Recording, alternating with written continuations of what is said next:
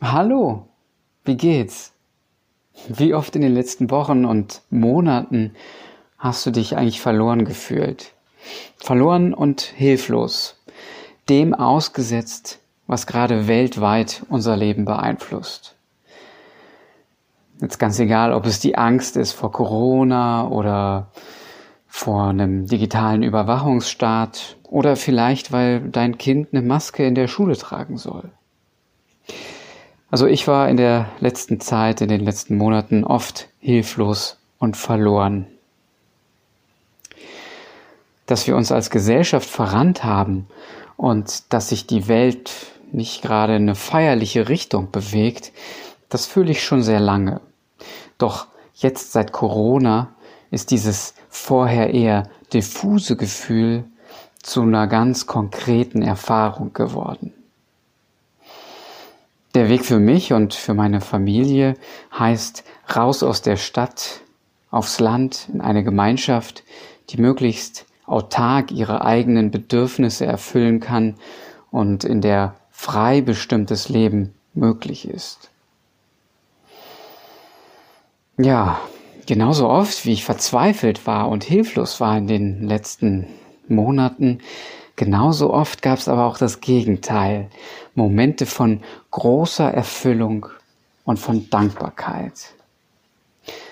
Dankbarkeit, dass ich jetzt in die Bewegung komme und dass ich mit meiner Familie den Schritt mache, raus aus einem System, was zunehmend lebensfeindlich, ungerecht und zerstörerisch ist.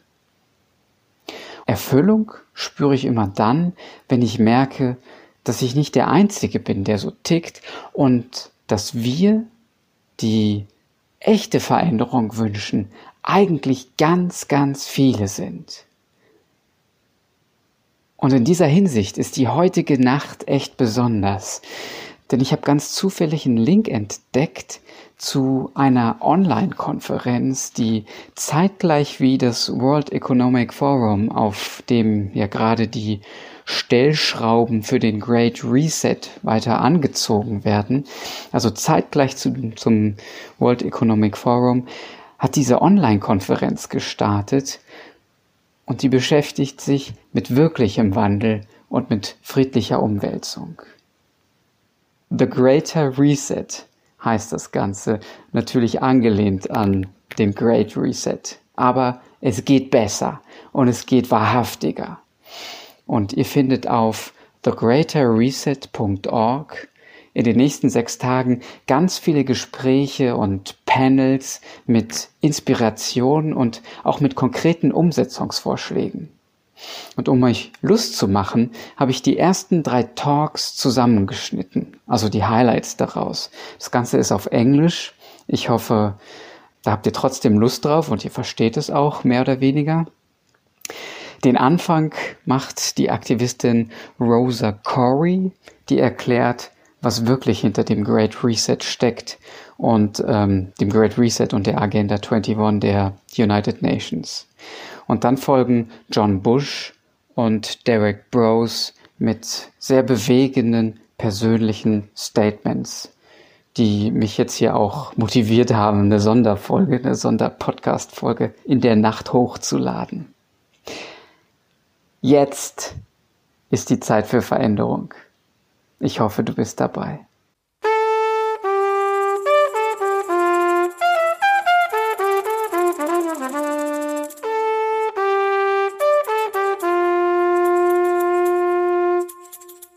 So, without further ado, we would like to introduce to you Rosa Koire, who is going to talk to us about Agenda 21 and the Great Reset. Thank you so much for joining us, Rosa. We're going to turn the floor over to you. And I know that you had a prepared presentation, so go ahead and just do your normal thing that you were going to do, even though we're okay. starting just a little bit late. Thank you Great. so much.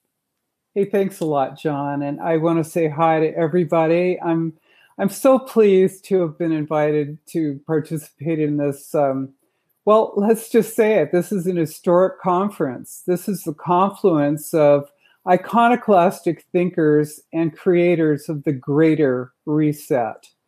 Because, you know, in this time of stress and anger and fear and separation and limitation, we need to break out of the paralysis and the panic that's imposed on us and break into a set of positive, workable solutions that could bring us closer together in respect and love. So I know that's what we're all excited to be participating in today. It's the declaration of taking back control of our life's direction. So, as John said, my role today is to set the stage for the greater reset by looking at the World Economic Forum's Great Reset, the fourth uh, industrial revolution, the UN Agenda 2030, and of course the larger plan within which all of this revolves, which is United Nations Agenda 21 Sustainable Development.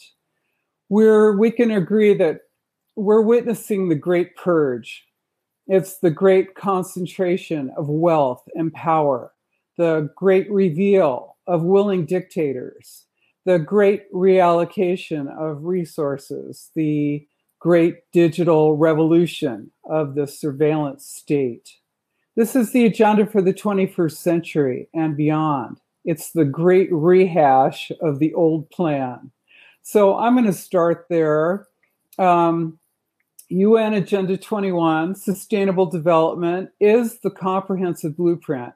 It's the action plan, as the UN calls it, to inventory and control all land, water, minerals, plants, animals, construction, means of production, energy, education, transportation, information, and all human beings in the world.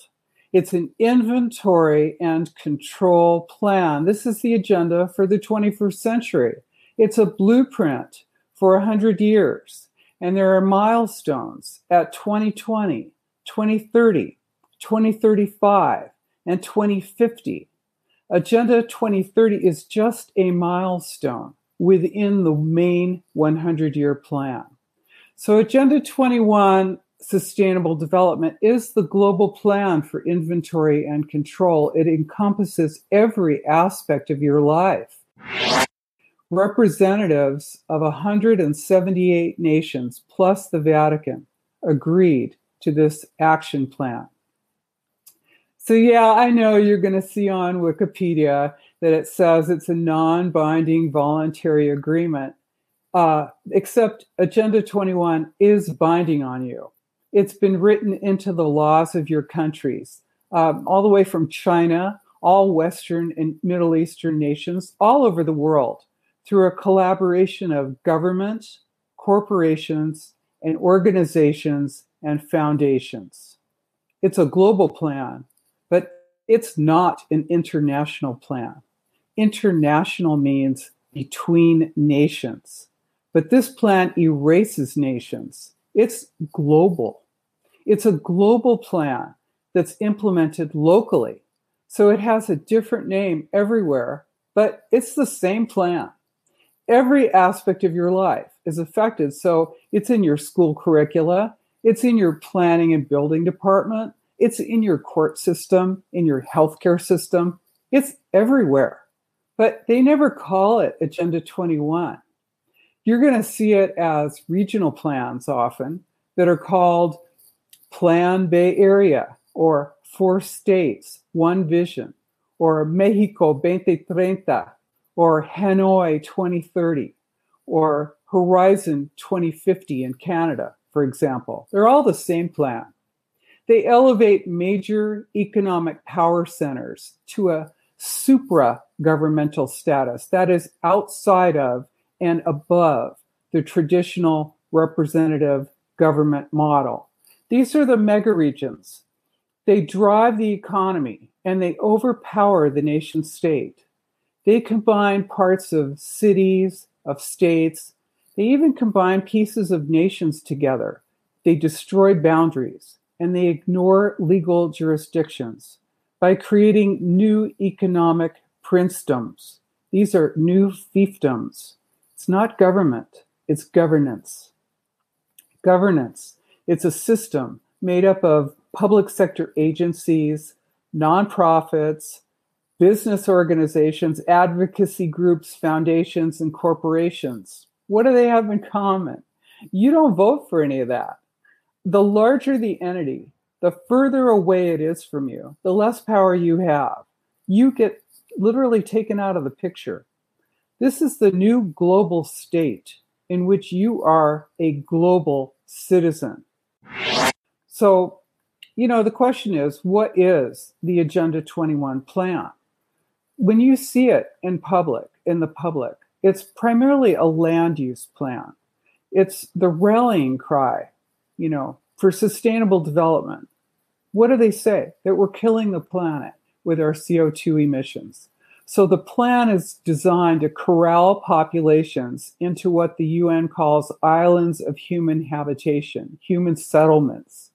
Of course, once you're in that concentrated island of human habitation, formerly called a city, you're more easily managed, controlled, and surveilled.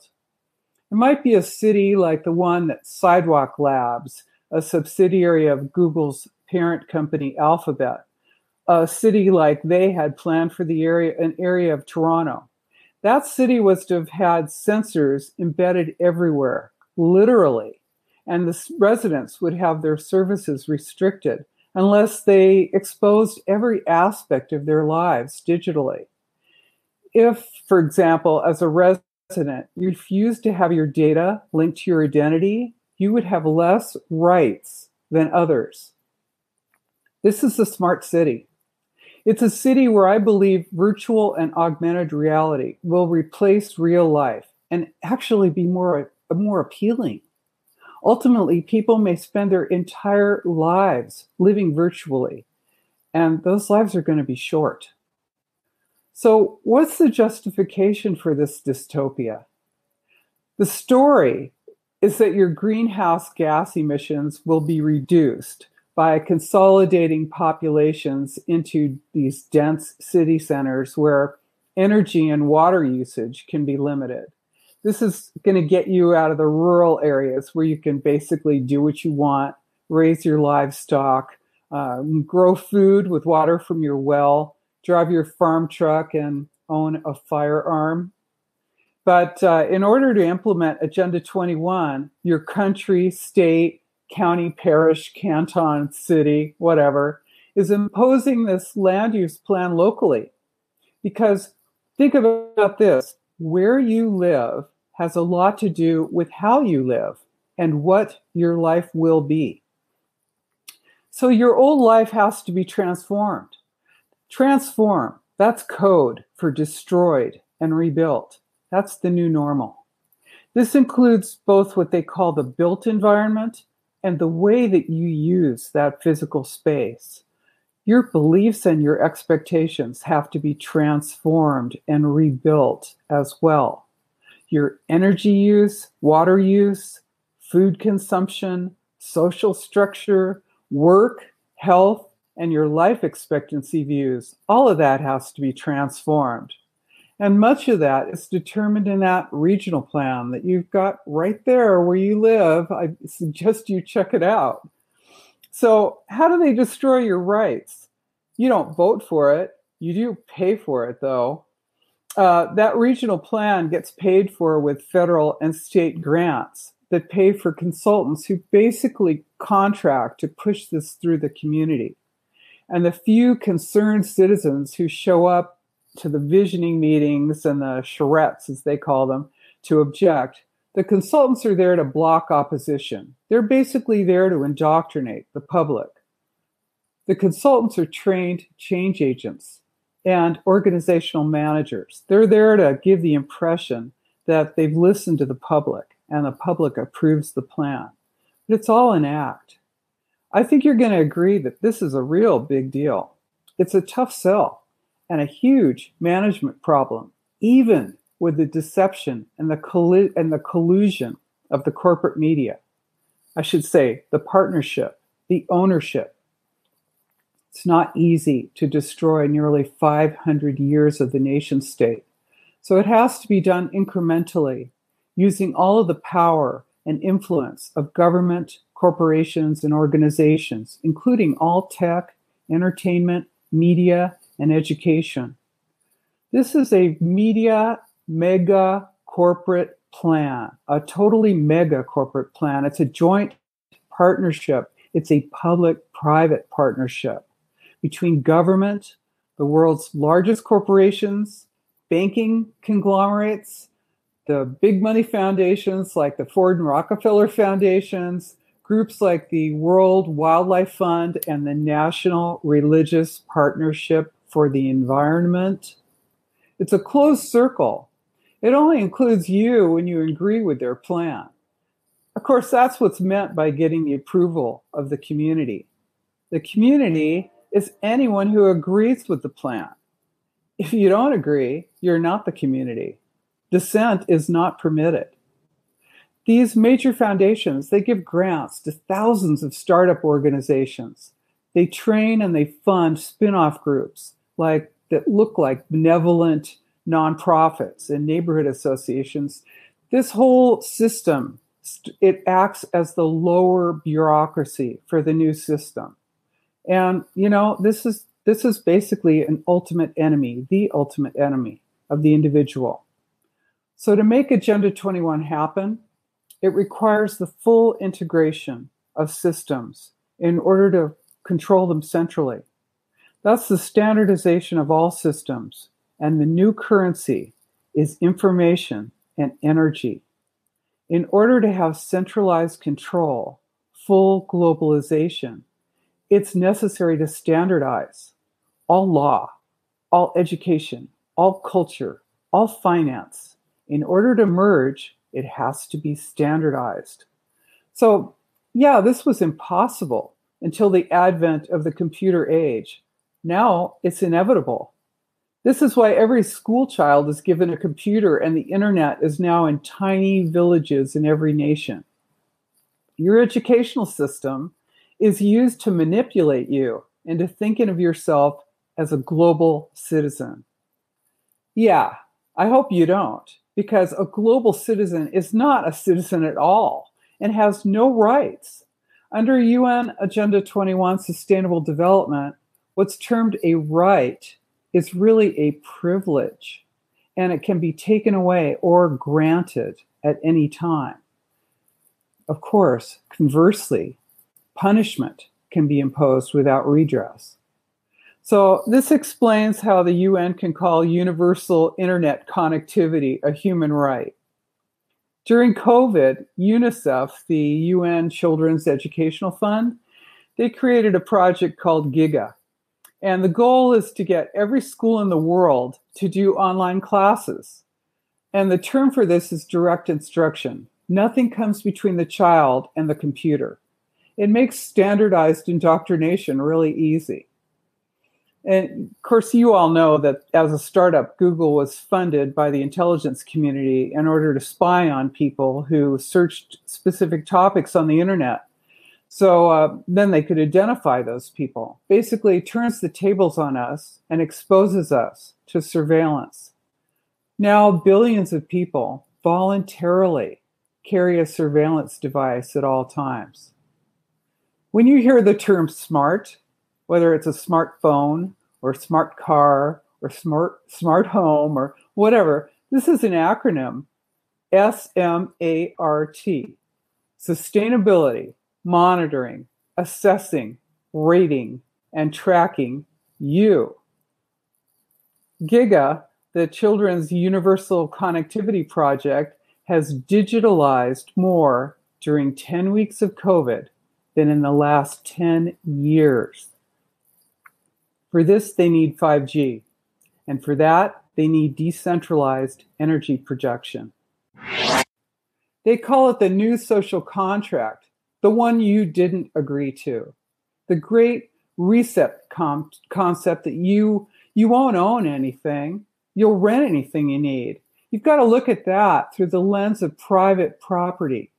You are your most important private property. To lose ownership of your freedom of speech, of movement, basically of your free will, that means you lose what is most important to you.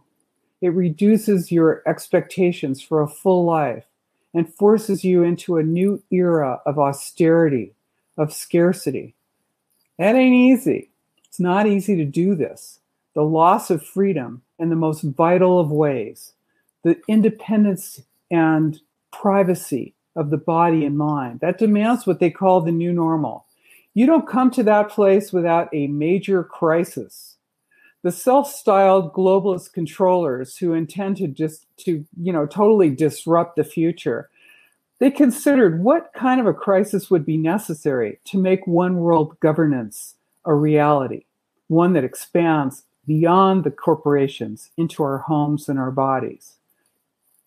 The way I look at it, global crisis requires a global response, and that justifies global governance. It really takes a major crisis, a global crisis, to break the identification with your nation and your culture. Something like climate change, right? It, it creates an existential terror that we're destroying the planet and our entire way of life is a threat to its continued existence. Hey, that ain't science. Science is made to fit the desired result in this situation. It is the green mask. So, behind that mask of environmental concern, you find the lust for global, centralized, totalitarian control. The climate change threat is a stage, it's a phase. It's designed to prepare us for more restrictions and limitations. And now we're experiencing, of course, a much more pervasive and restrictive threat. They brought out the big gun. The new existential threat is COVID 19. In fact, the World Wildlife Fund says that COVID is, quote, nature's response to man's abuse of the environment, unquote. Are they serious? Yeah, nature is a terrorist. So, invisible, colorless, odorless, scarcely detectable, COVID is the new mask for the new normal. 9 11 was the justification for the security state. COVID enables the surveillance state.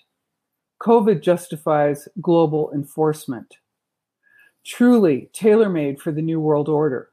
COVID has uh, issued in house arrest, purges of truth tellers, economic collapse, the full empowerment of these megacorporations.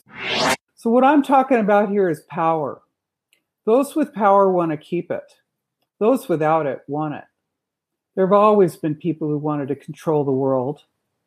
What's changed is the capacity for control has expanded in velocity and scope in a way that has never before been possible. So now, as I conclude, I want to encourage you. I want to encourage you to be brave, to find the joy in simply being alive. Ask yourself, what do I value? Recognize you know, you yourself are part of the reason that we're in this situation. Have you preferred convenience to liberty? The free world requires liberty with responsibility, and that takes work. The work we do can be full of pitfalls, full of controlled opposition, which appears to be the answer, but instead is a sort of a greenwashed, candy coated, twisted circle of propaganda that goes back to the green mask. So you've got to stop and think. Never go along to get along. Know that there will be no Switzerland in this new world, no place to hide. So the time to resist is now. Refuse to collaborate. Don't carry a smartphone. Don't volunteer to give your biometrics or DNA. Don't cooperate. Opt out while you can. And please prepare to work to stay free. It takes all of us working to make this happen. Above all, my friends, remember who you are. Laugh, dance, and love, and join us in creating the greater reset. Thank you so much. And I would like to share with you some of the strategies that I've come up with. This is what I'm going to be doing in my life. This is what I'm hoping many of the folks in the Freedom Cell Network will come along with. And I'm hoping that you will join us today because I think it's a really solid way to get from here to there. Where is here? Tyranny, division, technocracy, surveillance. And where is there? Freedom, an environment where human beings interact with one another and relate to one another based on mutually beneficial voluntary associations, not top down coercive hierarchical control grids and paradigms where one group of people, those in power, the parasitic class as Broze calls them, they leverage and live off of everyone else, right? And we have this monopolistic institution where everyone's forced to participate. And if your group's in power, you're all excited. Hoorah, our guy's in power. We can now push our own policies on everyone else. But if the other guys are in power, you're like, we're going to freak out and go storm the Capitol, right? So I want to share some ideas with you. And, and essentially, it all centers around being proactive, not reactive, not caught in a reactionary paradigm where we're focused on the election of the day or the politics of the day or the latest meme or the latest idea that the media wants us to focus on. No, we're focused on our own destiny, our own path, our own journey together, collectively. Okay. So, essentially, here's how I think we could find freedom in our lifetimes. And if not in our lifetimes, at least our children's lifetimes. I do want to say one thing, actually. I am a big believer uh, in the importance of mindset. Okay. And while we do have a whole lot of tyranny and terrible things taking place, I mentioned some of it in the introduction earlier. Rosa Koire covered some of the stuff. Really, what we choose to focus on is the reality that we create, right?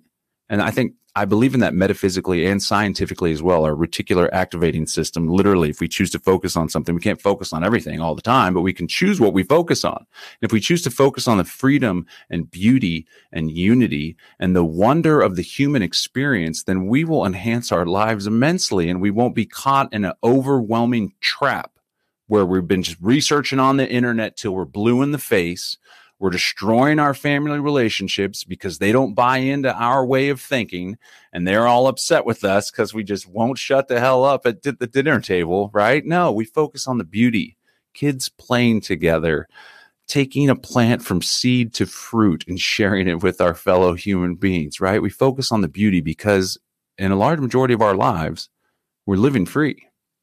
We make choices as far as what we do in our lives. And the question is, what are we going to do about that little bit of tyranny that seems to be growing and growing? So, what are we going to focus on? At the end of the day, I believe the solution lies in community, in networks, in people working together for mutual aid, for mutual defense, and achieving common goals. And that's exactly what we're aiming to do with the Freedom Cell Network. The Freedom Cell Network, it was an idea I came up with in 2014 um, right around the same time when I'm starting to hypothesize and strategize. What is it? There's so many people, this voluntarist community, right? A lot of folks that are into the idea of anarchism, which is the absence of rulers, right? And we're like, we want to live free, but there's so many people that don't live free and that continue to participate in these coercive paradigms, even though they don't want to. So I started thinking, well, what, what is it that we're missing here? And I came to the conclusion that it's strength in numbers, right? The lone wolf, the lone guy that's not going to pay his taxes or that tries to stand up to the police officer that's brutalizing someone. He gets a felony, he gets arrested, he has his property taken away. But what if there's 10,000 of us, which there is now, 13,000 actually in the Freedom Cell Network? What if there's 100,000 of us? What if there's a million of us that all are working together right? And as I talked about earlier, there's this dual paradigm where we want to protect ourselves and insulate ourselves from traditional tyranny and from the incoming technocracy that's growing at such an alarming rate. But we want to create alternatives and we want to create an environment. We want to create institutions and systems and networks where we as human beings can live together and we can fulfill our nature as free, beautiful human beings, right? And that's what the Freedom Cell Network aims to do. It's essentially agorism in action because we're building an agora. We're building a market. We're building a community, a network of free people that are cooperating together. And it's a very beautiful thing. It all centers around the inner cadre group of approximately eight people. We choose the number eight. There's some research by this guy, John David Garcia. He found that eight people is the optimal number of people for maximum creativity. So you get your group of eight, intercadre group, work together on common goals, having food storage, uh, coming together and having a network of people that can defend one another if they need to, having off grid communication, having encrypted communication, having a bug out plan. The goals are really up to you. We just like to start by encouraging those goals because we're living in some trying times and it's good to be prepared. But you could have a Freedom Cell group that works together on homeschooling for the kids. Your goals are we're going to chip in and buy a homeschool curriculum we are going to divvy up the time that's spent with the children, teaching the children. We're going to do a weekly field trip. We're going to have a weekly meeting with the parents so they can do a support group and talk about what's working in their family, what's not working. We can share ideas. You can have a spiritual freedom cell group where the goals are we're going to do yoga together. We're going to meditate together. We're going to all read this great book by Thich Nhat Hanh together and discuss it, right? And uh, we're going to have a little accountability group. You can have a mastermind for entrepreneurship. You can do whatever the heck you want. But the point is, working together with a small group can really enhance the effectiveness and creativity and help you to implement and achieve goals, right? But here's where the magic comes in. Take that group, intercadre group around eight people, and you link up with seven other groups of around eight people now you have what we call a middle cadre. Perhaps it's spread out around southeast Travis County, for example, spread out around a state in the beginning. Then you link up with other middle cadres of approximately 64 people, and you form what we call a meta cadre, which is around 512 people. Maybe it's spread out throughout the state, right? And the beauty of this network and this decentralized nature is that as the community and as the numbers scale, it scales horizontally, not vertically with hierarchy, coercion, bureaucracy. Who loves bureaucracy? Let me see it in the comments.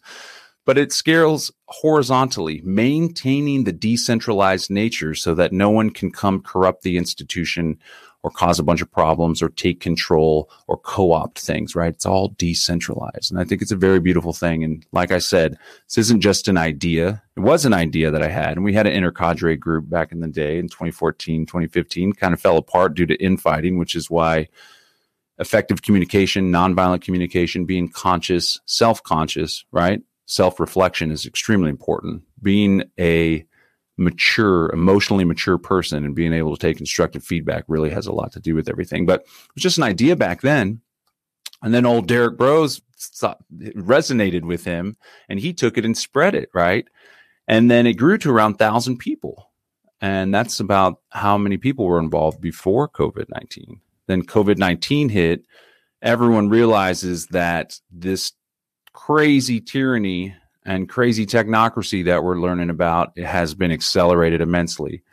And so too did the numbers of the group accelerate as well. Now we have over 13,000 people. If you haven't joined yet, I strongly encourage you to go to freedomcells.org, freedomcells.org, sign up, put the skills you're involved in, the things that you can offer the community, put what you're looking for, and then you can add yourself to a member map. Don't put your address, but put your maybe the park down the street or the coffee shop down the street, and you will be able to find people in your area working together.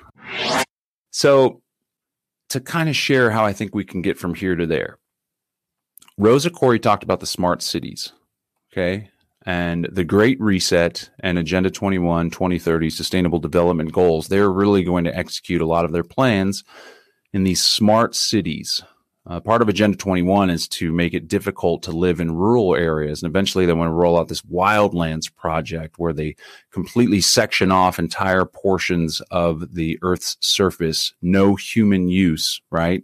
Only animal, wildlife, which sounds nice and peachy, but at the same time, part of that goal is for the human beings to be herded into these compact cities, the smart cities with 5G technology, track them and trace them, pinging you with your cell phone or implantable microchip in the future, which has already happened around the country. It's not crazy, not this country so much, but other countries, not crazy conspiracy theory stuff.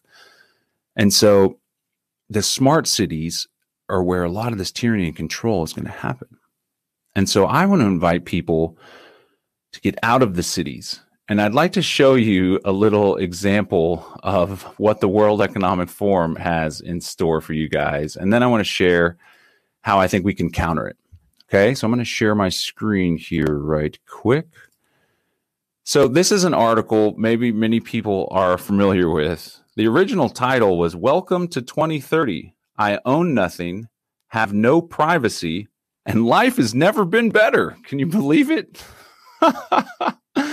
this was the original title. It was published in Forbes. It was also published in World Economic Forum's website, but they switched it up on the World Economic Forum to here's how life could change in my city by the year 2030. It's a little bit more peachy there. And then they have this little author's note they added after the fact. I want to point out this article was written in 2016. Okay. So the Great Reset was iterated more recently as this plan, as this program. But back in the day, that stuff was still going on. They were still pushing for this stuff. Uh, they just started calling it the Great Reset because it's this great marketing plan that they think they have for themselves. But check it out. Welcome to the year 2030. Welcome to my city, or should I say, our city. I don't own anything. I don't own a car. I don't own a house. I don't own any appliances or any clothes.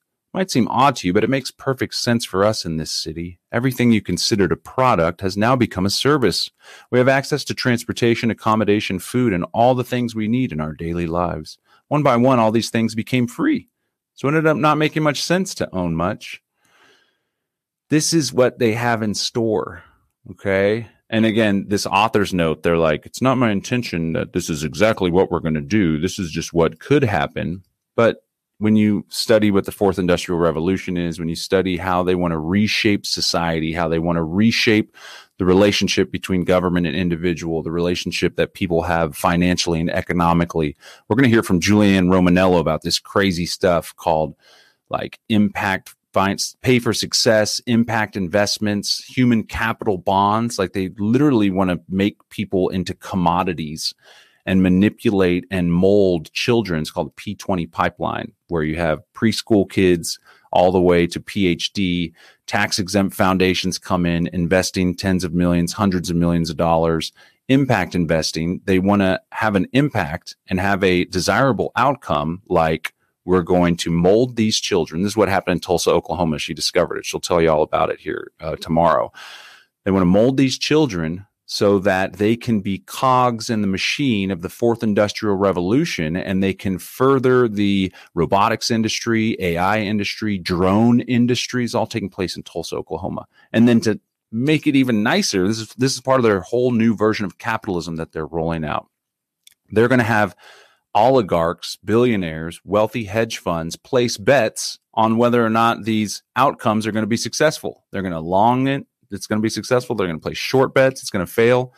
This is what's happening right now. When I did an interview with Julianne Romanello, I was like, wow, this great reset isn't something they plan to roll out by 2030. This is something that they are already rolling out, have been rolling out for quite some time. So it really only underscores the importance of us getting down and getting together. But here's a section in this article that really resonated with me and was kind of an aha moment as far as where where we should go, what we should do to overcome this, right? So check this out. They live different kinds of lives outside of the city. My biggest concern is all the people who do not live in our city, those we lost along the way, those who decided that it became too much all this technology, those who felt obsolete and useless when robots and AI over AI took over big parts of our jobs, those who got upset with the political system and turned against it, they live different kinds of lives outside the city. Some have formed little self supplying communities. Others just stayed in the empty and abandoned houses in small 19th century villages. You see that? They formed little, so I see that. They formed little self supplying communities. And I'm like, hey, that sounds great. That's what I want to do. Right. And so here's where I'm going with this. We're not going to be crazy, illegal, breaking the law. We're going to grow food. We're going to have little knitting clubs. We're going to raise our kids peacefully, harmoniously. We're going to educate our children without them being put into these public indoctrination camps that we call public government schools. This is what I want to do. This is what I'm going to do. This is what I am doing. And I strongly invite you to do it along with me. Let's exit their control paradigm. Broze is doing it down in Morelia. There's all sorts of folks in Central Texas that are already building their intentional communities. New Hampshire, the Free State Project has intentional communities and eco villages. And tell you what, if your career, you're based in the city, you know what? Let's build that network of people that get each other's back within the city as well, right? It's all about community. It's all about strength in numbers. It's all about us working together to create a new world. We don't have to be passive in the passenger seat with Klaus Schwab driving the car. Don't you love the way we're going? I need to work on my impression there. We can be the drivers in the car. We can be in control of our destiny. We can create the future that we desire. We have that power. We just have to realize it. And it starts with you making a decision. So I invite you to make that decision with me right now. And I, I invite you to make a commitment to yourselves, to your family, to your fellow human beings, that we are going to take the power into our own hands. We are going to accept full responsibility for our destiny and our future. We are going to play an active role in creating the future that we all desire because it's what we deserve as human beings. This this isn't working. The way things were going was not working, right? The whole normal. We'll never go back to normal. I don't want to go back to normal. Certainly don't want to go back to the new normal. But you know what I've realized? My little short stint on this earth, I've realized that I'm a powerful person. And I realize that I can manifest a life of my dreams. And I want you to realize that too. Perhaps you already have. But if you haven't, you need to know uh, just as old bro says, you're powerful, you're beautiful, and you're free, right? And there is strength in numbers. There's strength in unity, and there's strength in truth. And when we recognize that and we come together, there's no stopping us. We will defeat this great reset. We will create a better world for our future generations to enjoy. How do we how do we really exit from the system? I'm going to give you a couple of examples. And I'm going to say this. I've been warned against this legally, but you know what? At this point, I feel pretty confident. I haven't paid taxes in, since 2010. Never filed, never will again. And and it's not because I don't like poor people or don't want to help the social systems. It's, it's because I choose to act as an individual. If I see a need in my community, I use my body, my being, my community to say, how can we address that, rather than thinking the government or the corporations give a shit about us and are going to save us. And I also refuse to fund war. I refuse to fund war.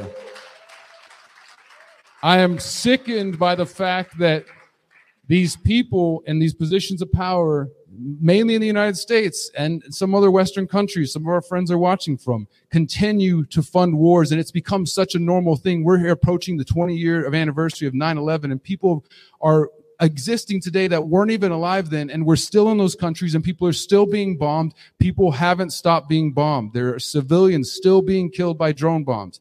You don't hear about it anywhere on the news, but it's happening. Can we just take a moment of silence to acknowledge that people are dying because the American taxpayer is being forced at the threat of a gun and the threat of violence, jail by the IRS and others? Because of that system, drum, bombs are being dropped in Yemen, Afghanistan, Iraq, and Syria still.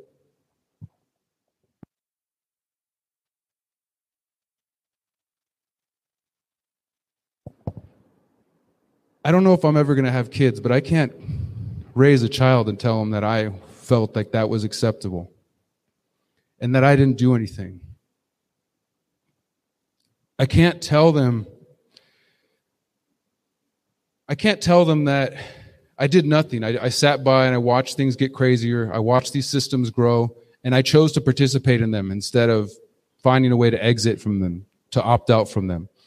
That's the strategy I take, take guys. I, I, try to opt out of everything. When I real, when I started to wake up, I just decided I would, I didn't want to have any relationship anymore. So I stopped dealing with them. We can talk more about that later. I stopped using banks in 2008 because the banks robbed the American people and people around the world in 2008. the banks have funded pipelines. The banks have partnered with governments. We could go all in and on about the problems. And I ask myself, and this is not a judgment on anybody. This is just a moment of reflection. Why would we continue to use those same institutions that rob us blind, that work against us? How do we go out and chant for freedom and for liberty and equality and all these beautiful things and then turn around and shoot ourselves in the foot by funding these systems? And it's difficult. Life has been very difficult for me to be sort of off the grid the last 10 years and to not use a bank account, to not have a, pay history, to not have, you know, all these things that when you go try to get an apartment or something like, hey, can we see your uh, tax record? Uh, I don't pay taxes can we see your pay stubs? I get paid in crypto and uh, you know PayPal and Patreon donations. Uh, you have a bank account, you know, all these things. And it's, and it really comes down to they see those systems as trustworthy. They think the banks are trustworthy. The government's trustworthy. So if I have a government piece of paper, it proves I exist. So then the trick should be, how do we focus on creating a world where we don't need those institutions to recognize that this person's trustworthy. I can rent to them. I can do business with them. Because that's all it really comes down to. It's all about trust. And on Thursday, we're going to hear from some people talking about the digital technology revolution and how we can use newer technologies to essentially eliminate the need for government and eliminate the need for big banks. I mean, that's the world we're going in. The world is either going to go, we're, how many of you recognize this fracturing that's starting to happen? Like feeling like you're talking to some friends and family, you're not even living in the same world anymore. I mean, I've felt it for a while, but COVID made it even more clear, right? I believe we're witnessing a fracturing. We are witnessing those who trust the official science and the official governments and corporations, they'll get all those products and all those things, and we'll see how their health turns out. And they'll trust the system and they'll think, well, it's good to survey every, surveil everybody. We should be banning people who say the wrong things. They'll go live in that world. And those of us who choose to exit and build and hold down the fort, but still exit from the system, we have an opportunity to decide What's next? What's over there? We don't know yet. We're looking for it. We're trying to find it. We get to build it. We are the ones that get to build it. I mean, there's no more clear time to say that we are the ones we've been waiting for. That is, it couldn't be more true than in this moment. So whatever the build part looks like, John was mentioning intentional communities. That's what we've been doing down here in Mexico, uh, looking for land and trying to build a network of free communities that we call the Conscious Agora. And I want to work with all of you around the world to do this. But I think in order for us to be really successful, this is just my kind of extremist approach. I think we really need to find ways to exit from these systems. And I know many, many of you, I, I get contacted by people and say, I, I, I hear you, Derrick, and I agree with you, but I've got a 401k and I've got four kids and I've got debt and I've got a mortgage and these different things, which I don't have. And so I empathize with that because that's not the lifestyle that I grew up in or chose. But you can still take small steps. You can still start pulling yourself out. You can switch from Bank of America and those other, you know, horrible banks to a credit union, a local credit union where the money is going to stay in your community. You can do things like that, right? You can start learning about alternative currencies. If you're not comfortable with things like crypto and digital currencies, you can look into, there are plenty of communities that have tried to create real world paper currencies, alternative currencies. You can look into precious metals, barter, etc. We're going to hear more about some of these options from Charles Eisenstein in a little bit. The point is that I, I encourage you to take a holistic approach and to start looking at each of each of these different areas of your life. I like to just divide it up like economic, um, looking at your food, and then looking at your relationships. It's kind of a simple start. So look at your economics. How do you make your money? What kind of money you're making and where you're spending at those are important questions right? That sort of can help you know if you're if you're marching against monsanto but then you're buying from companies that support monsanto or use their products you're working against yourself right? If you're marching to end the federal reserve but then all we do is use federal reserve notes everywhere we go we're working against ourselves. Like we have to start thinking not just about the reactive aspect but how do we be proactive? Because i've realized over the years so much of activism is very reactive they're building a pipeline over here. Let's go rush over there and protest. They killed somebody over here. Let's go rush over here and protest. They're do, you know, we're just, we're letting them control and dictate where we go. We need to be more proactive. We need to be less reactive and more forward thinking. So if we want to be forward thinking, I encourage each of you to look to just divide your life up into different areas and, and, and take a truly holistic approach. Like I said, economics, look up food. So What is the source of your food? What are you supporting when you buy that food? Whatever your diet may be. I mean, we, I think we all recognize this is one area where we're on the same page of the people pushing the Great Reset is that the systems are unsustainable. The systems are breaking. But guess what? They built it that way. So they could come back and say, hey, we're the saviors that are here to fix everything. And we've got this great plan. It's called the Great Reset. This is how they work problem, reaction, solution. So they are correct. The systems are unsustainable. Factory farming, industrial farming, shipping food thousands of miles across, you know, the country. It is not a sustainable it's not a sustainable system. We have to localize. We have to decentralize. We more, need more local food production. So start looking at your own life and asking, how can I contribute to that system? How can I contribute to localizing, decentralizing my food, my diet, etc.? And then look at your relationships. Uh, are your relationships in line with the values and the things that you claim to care about, right? So I've had to change certain relationships or choose not to work with certain people if their values didn't reflect the values that I'm trying to hold. And that's just that we just got to be real. We all got to know where our principles are. Who here can even identify what that means to you? Do you know what the definition of a principle, first of all? Is everybody kind of, what comes to mind? Feel free to shout it out or put it in the chat box. The most important thing you said, the most important thing you think? morals it's, a, it's like a compass right your first principles are supposed to be something that you can reflect back to and think so for me the principles of non-aggression, the principle of trying to build mutual, mutual aid, voluntary relationships are what I care about, right? So I try to make sure that when I'm communicating with other people, when I'm having a relationship with somebody, work, business, romantic, etc., whatever, that I am still using the values that I live because it wouldn't be very good of me and I basically be fake and a hypocrite to come up here and talk to you, but then turn around and treat the people I know like shit. And I've seen a lot of that. So I think that the way we communicate, the words we use, the relationships we have are equally as important to where we spend our money, where we get our food, and are we banking with the enemy? Are we participating in their systems? I mean, I think without think, thinking in these really concrete terms, we're not going to get anywhere. We're going to stay in the abstract of like, yeah, we want to, we, we don't like the, the New World Order, the Great Reset, whatever you want to call it, whatever terminology you use. We don't like them but uh, we're not really going to do much about it. I'm just going to stay at home and watch YouTube videos all day. And uh, if you guys haven't noticed, it's not working. It's not working. Your wallet is your vote. Your not only is your wallet your vote, but your actions are your vote. So I don't vote in electoral politics. I don't play that game, but I do vote every single day with my life by the relationships I have, where I spend my money, what I support with that money, how I make my money, what ideas I put out, you know, all of that. And, and none of us are perfect, of course. It's not meant to say, Hey, why are you living this way? You're totally out of alignment. But maybe for each of us to have that moment of self reflection and to say, wow, you know what? I'm thinking about this and I claim that I want to one day live in this beautiful intentional community off grid and things like that.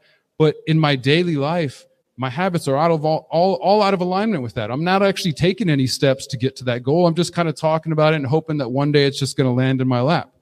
And in the same way that we plan our goals and we try to think strategically about them, if we envision a future where their great reset vision of total control, domination, monitoring of life from birth to death tracking and tracing, understand everything you've ate, everywhere you've gone. And if your behavior is not good enough, deducting some points from your social credit score to make sure you can't fly, you can't travel, etc. This world is coming in the next two to five years. It's not a distant thing. This is the decade. Agenda 2030, it's 2020. We got probably 10 years or less, but the, the signs are going to start popping up as they already are. And we know they're using COVID as an example to push this. So then, if we think concretely, how do we avoid that? What is the alternative? What can we create? If every single person right now, we've got 2,000 plus people.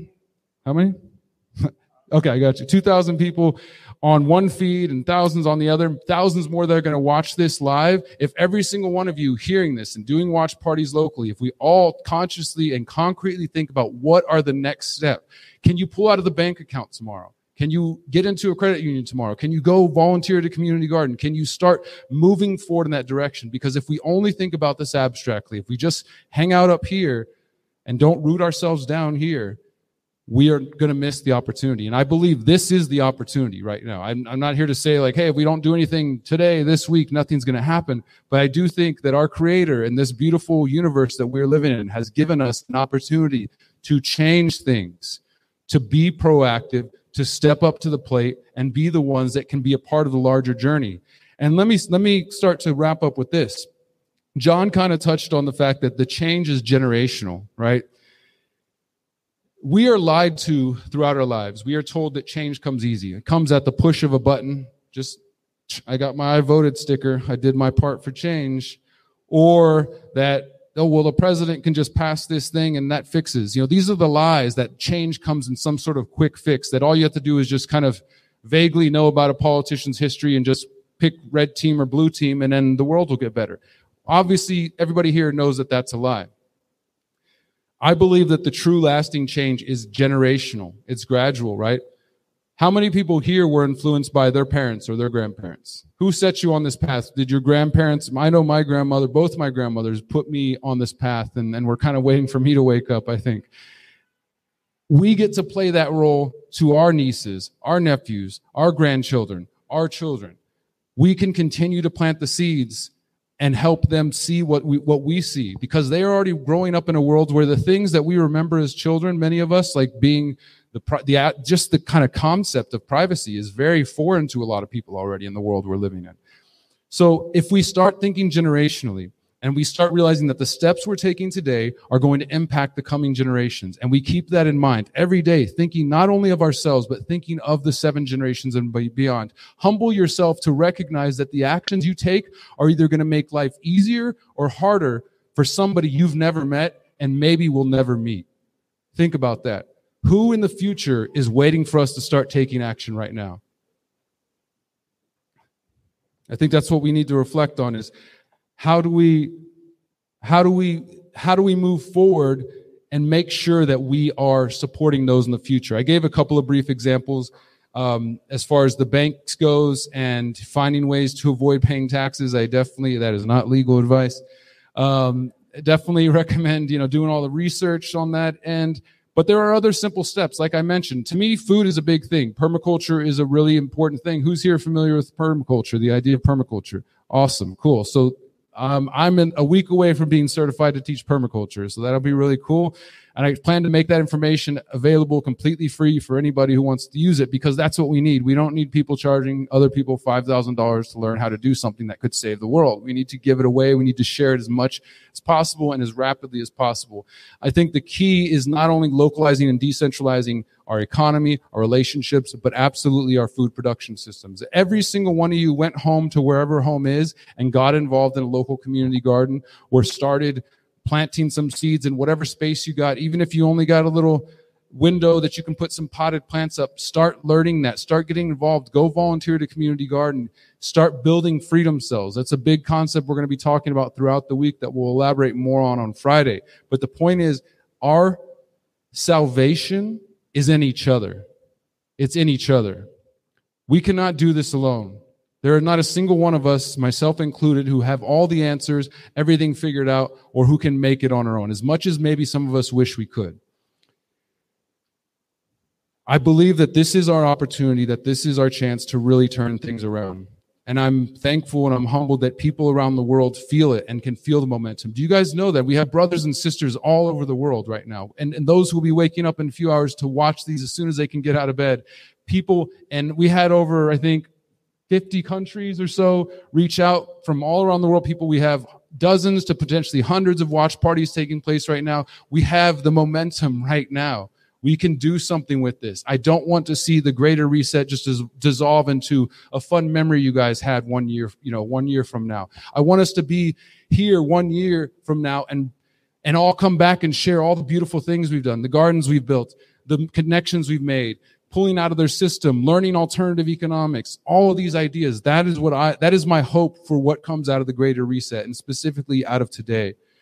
That each of us can go back to our friends circles, back to our families and can say with an open heart, mom, brother, sister, friend, family, I need you to hear what I need to share. And you share whatever you think is appropriate. But if if we don't get past those doubts, fears, and insecurities I mentioned earlier, if we don't start realizing that now is the time to help the people we love, we're going to miss a beautiful opportunity. I don't want us to miss that opportunity. I want us to co-create it and build something beautiful. I appreciate you guys' time. Thank you so much. I'm gonna, I'm gonna, I'm gonna end the way that I always end. I'm going to end the way that I always end, and then we're going to bring John on. We got a panel, but I just want everybody who's here and those of you who are watching home, if we can say this affirmation, this is how I end all my talks, and I think it'd be great. This vibe is going to fly all around the world right now. So let's take another deep breath.